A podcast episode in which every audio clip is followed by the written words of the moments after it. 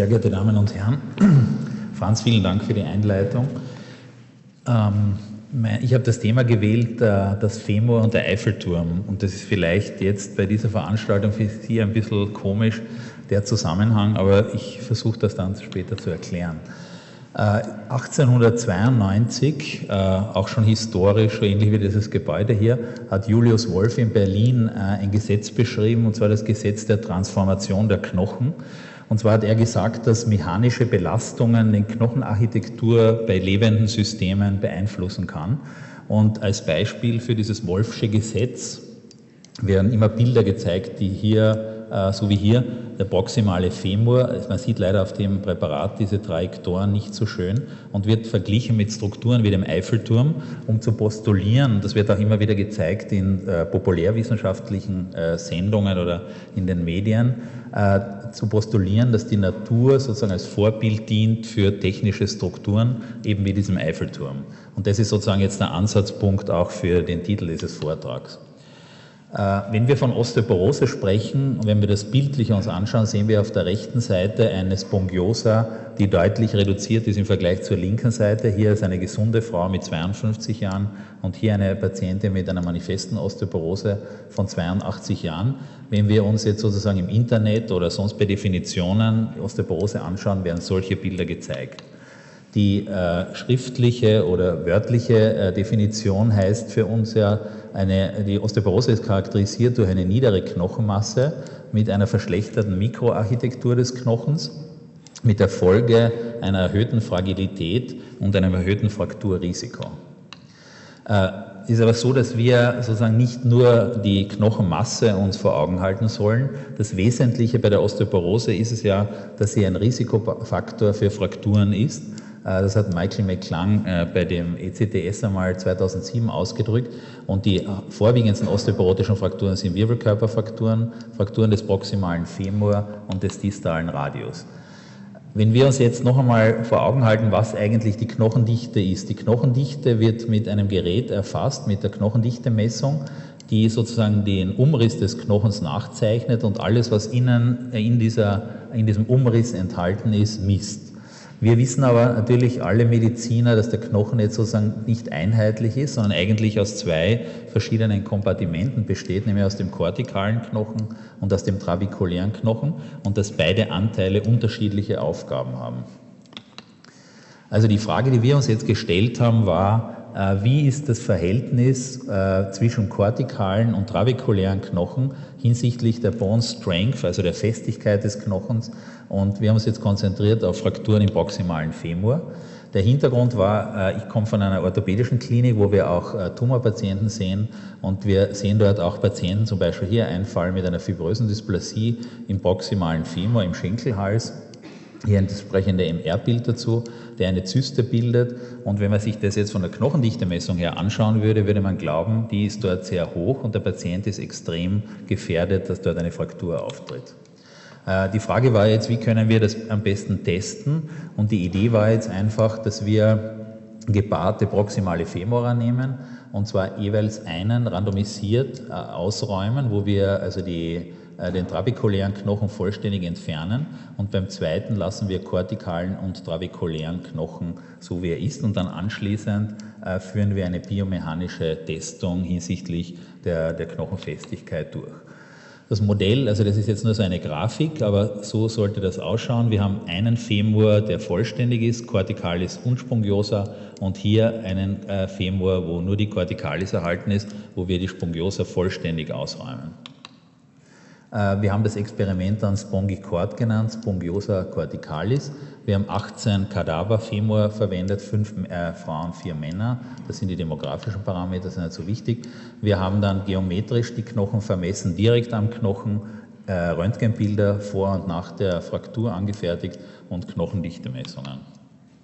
Und für die Frakturauslösung haben wir ein Modell verwendet von Kuckler, der früher an der Unfallchirurgie auch an der MOW war, gemeinsam mit Professor Bichel vom Institut für Materialphysik der Universität Wien ist dieses Modell entwickelt worden, und zwar ein Modell, wo man äh, unter einer bestimmten Anordnung Frakturen im proximalen Femur-Schenkelhals auslösen kann. Und die Präparation der Knochen war dann so, dass wir mit einem Diamantbohrer äh, mit 15,25 mm hier den Kopf angebohrt haben in Richtung Schenkelhals bis zum Übergang von Kopf-Hals, haben dann umgesetzt auf sein Handstück und dann diesen Zylinder aus dem Kopf entfernt. Anschließend haben wir dann mit einem scharfen Löffel, den sieht man hier vielleicht nicht ganz so gut, äh, sind wir dann über diesen Zugang aus dem Kopf in den Schenkelhals hineingegangen und haben dann mit diesem scharfen Löffel, den wir aus der Tumororthopädie kennen, die Spongiose aus dem Schenkelhals vollständig entfernt. Das sind äh, Bilder einer Arthroskopie, wo wir also in den Knochen sozusagen intraossäre Arthroskopie kontrolliert haben, ob wir die Spongiosa vollständig entfernt haben. Hier ist die Spongiosa im, im Trochanterbereich und hier ist die Corticalis im Bereich des Schenkelhalses.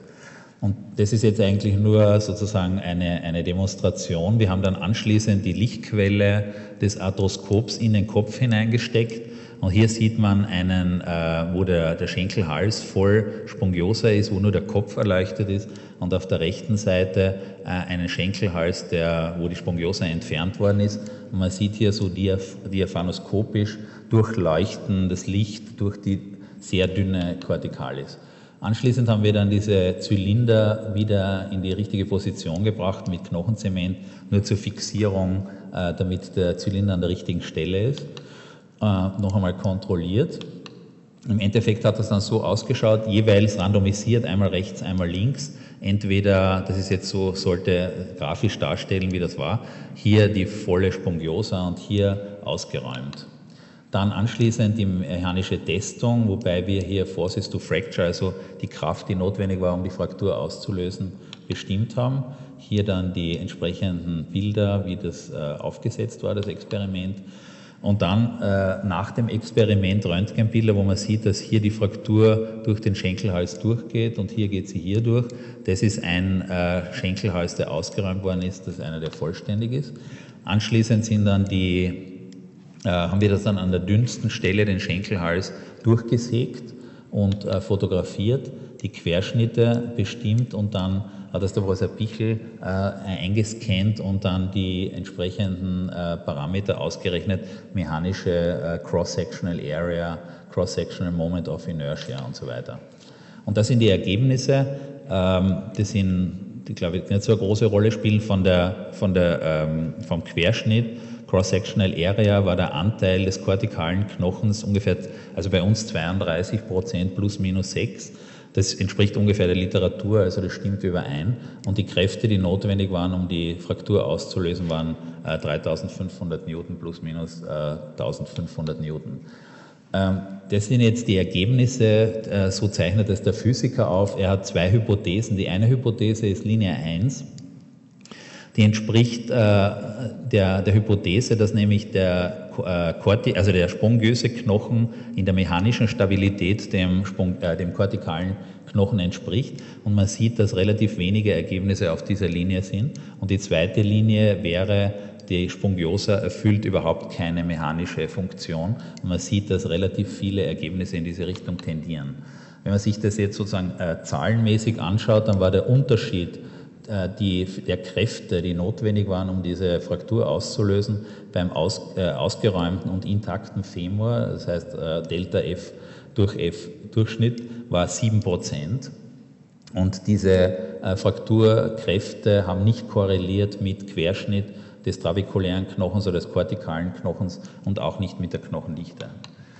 Äh, ich habe das jetzt nochmal bildlich dargestellt, damit man sieht, wie gering das eigentlich ist. Es ist nämlich 7 Prozent ist der Unterschied eben zwischen einem ausgeräumten und nicht ausgeräumten. Das heißt, äh, wir haben daraus geschlossen, dass der trabekuläre Knochen hinsichtlich der Knochenfestigkeit eine nur marginale Rolle spielt und dass hauptverantwortlich für die Knochenfestigkeit eigentlich aus unserer Sicht und nach dem Experiment, zumindest im äh, proximalen Femur, also im Schenkelhals, hauptsächlich der kortikale Knochen ist. Und für uns stellen sich jetzt natürlich einige Fragen, und zwar, äh, wie, welche Bedeutung haben diese travekulären Strukturen äh, im, im Schenkelhals wenn sie zur Knochenfestigkeit praktisch nicht beitragen können. Äh, eine provokante Frage, was hat eigentlich Osteoporose, wenn man das so sieht, mit Frakturen zu tun? Und äh, zurückzukommen auf den Eiffelturm, den Eif wenn man den Eiffelturm so äh, darstellt, wie wir das, wie das vorher gesehen haben, da wo die, diese äh, Strukturen des Eiffelturms verglichen werden mit den Trajektoren im proximalen Femur, dann müsste, dann stimmt da etwas nicht. Der Eiffelturm schaut so aus, wir kennen ihn alle oder die meisten, und der besteht eigentlich nur aus trabekulärer Struktur. Wenn wir die Corticalis dazu rechnen und sozusagen mit dem Knochen vergleichen würden, dann müsste der Eiffelturm so ausschauen. Aus unserer Sicht sind also äh, Knochen äh, Rohre und keine Eiffeltürme. Okay, danke für die Aufmerksamkeit.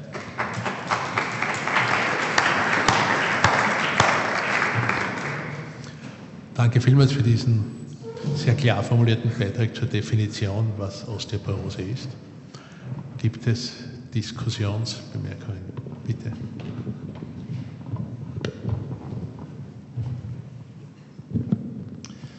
Ähm, ich habe Ihre Arbeit auch im Vorfeld schon gelesen, weil ich mich mit einem ähnlichen Thema befasse. Ähm, mir sind mehrere Fragen gekommen. Erstens mal, wie haben Sie bestimmt, dass Sie gesagt haben, okay, jetzt ist genug ausgeräumt? Ja, weil ich sehe auch bei höchstauflösenden CDs ist es extrem schwierig dann zu sagen, okay, bis wohin geht es die Corticalis und wo beginnt die Spongiose, weil das ein fließender Übergang ist. Ähm, das ist das eine. Und, das zweite ist, wie viel von dem Schenkelhals, also in der, in der Länge quasi des Schenkelhalses, wie viel haben Sie davon entfernt und wie haben Sie bestimmt, wann Sie da aufhören, weil das beeinflusst ja auch massiv die, die Auswirkung auf die Fraktur. Also mal die zwei Fragen und dann die nächsten. Ähm, ja, danke für die Frage. Äh, die, die, sozusagen der Zugang zu der Arbeit war, ich meine, das habe ich jetzt nur kurz fassen können, habe nicht so weit ausholen können, äh, dass sozusagen Erklärungen waren für die Stabilität äh, des Knochens und der Osteoporose in den letzten Jahren immer wieder diese trabekulären, horizontalen Trabekel und die Überlegung war einfach, was, das sind ja mikroskopisch kleine Strukturen und sozusagen die Verantwortung der Festigkeit ist auf diese mikroskopisch feinen Strukturen gelegt worden als Erklärung. Was bedeutet das, wenn jetzt dort etwas fehlt, wenn man diese Trabekel unterbricht? Ja? Und äh, aus meiner Sicht spielt das, was Sie gefragt haben, praktisch überhaupt keine Rolle. Wenn wir in der Mitte die Kortikal, also die Spongiosa unterbrechen, wird es eigentlich schon reichen. Und was wir gemacht haben, ist, wir, ich habe Sie gezeigt, wir haben es mit Arthroskop äh, sozusagen kontrolliert. Äh, wir haben direkt dort, wo wir den Zylinder herausgenommen haben, an der Grenze zwischen Kopf und Hals begonnen auszuräumen und haben dann arthroskopisch kontrolliert, ob wir die Spongiosa völlig entfernt haben und sind runtergegangen bis, zur, bis zum Trochanter und haben das dann auch äh, mit Röntgenbildern kontrolliert. Ich glaube, dass das mit der, mit der Arthroskopie wahrscheinlich das beste Verfahren ist. Das, was Sie gesagt haben zum CD, da stimme ich zu. Und ich glaube, das ist auch das Problem, weil wir, wir sozusagen haben mit dem scharfen Löffel die äh, Spongiosa entfernt, die mechanisch leicht zu entfernen war. Ja, mit dem scharfen Löffel kann man das ganz einfach entfernen. Und das ist wahrscheinlich der Unterschied. Im CD sieht man andere Corticalis, als wir das gemacht haben. Aber es ist so, dadurch, dass der Unterschied äh, so gering ist, spielen diese Überlegungen, glaube ich, keine Rolle.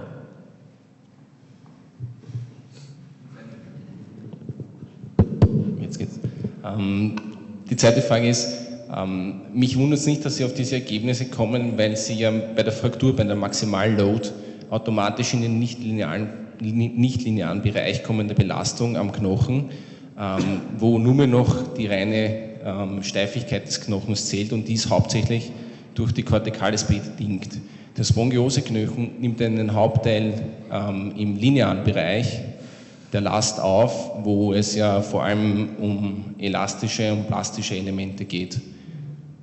Ja, also deswegen weiß ich nicht ganz, wie, wie, wie aussagekräftig dies schlussendlich ist weil sie ja einen, einen, nur einen Aspekt herausgenommen haben, also diese Maximalnot, die zum Bruch führt und die ist hauptsächlich durch die, durch die Steifigkeit bedingt durch den kortikalen Knochen.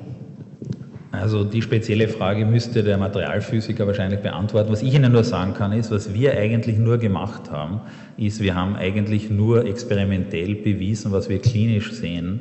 Wir sehen, also ich habe jetzt retrospektiv einmal analysiert, bei uns gibt es ungefähr ähm, an die 70 Patienten mit Zysten nach fibrösen Dysplasien im Schenkelhals. Und äh, so, solange die kortikal ist, von dieser Zyste nicht betroffen ist, sind die nicht frakturgefährdet. Ja. Und das ist eigentlich für mich, also ich meine, jetzt schaut es ganz anders aus, aber wie wir an das Experiment herangegangen sind, war einfach nur die Überlegung, es gibt zum Beispiel äh, Beweise, warum die Trabekel eine Rolle spielen für die Stabilität mit diesen Querverbindungen, ich weiß nicht, ob Sie das einmal gesehen haben, wo Säulen aufgezeichnet sind mit Querverbindungen.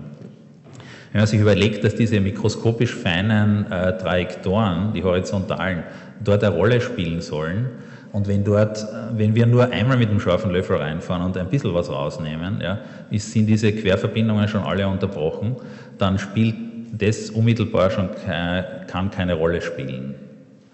Also im Prinzip geht es jetzt nicht darum, ich möchte jetzt nicht sagen, dass es nur bei der Corticalis liegt, das möchte ich gar nicht sagen, äh, sondern ich möchte einfach nur sagen, die Richtung muss sich ändern. Ja. Der Blickwinkel muss von der Spongiosa zur Corticalis gehen.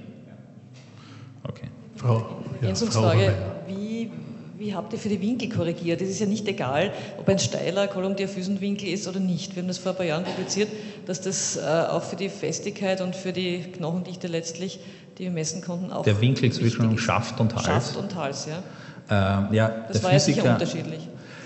Äh, es gibt sehr große Unterschiede ja, und äh, auch sehr große Unterschiede in der Antitorsion. Also, also wir haben sogar äh, ein, also normalerweise ist das positiv, geht äh, bis 20 Grad. Bei uns war einer sogar minus, aber der Physiker sagt, das spielt überhaupt keine Rolle.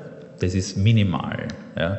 Er hat sich das also ein Modell ausgerechnet, spielt für die, weil ich nämlich gedacht habe, wir können sozusagen aus den Ergebnissen eventuell eine zweite Publikation machen, äh, können wir aber nicht, weil das für die Physiker äh, ganz klar ist, dass das eben keine Rolle spielt. Das ist zu minimal, das sind nur ganz geringe Prozentsätze, auch wenn die Unterschiede 20 Prozent sind. In, also 20 Grad sind ganz wenige Prozente.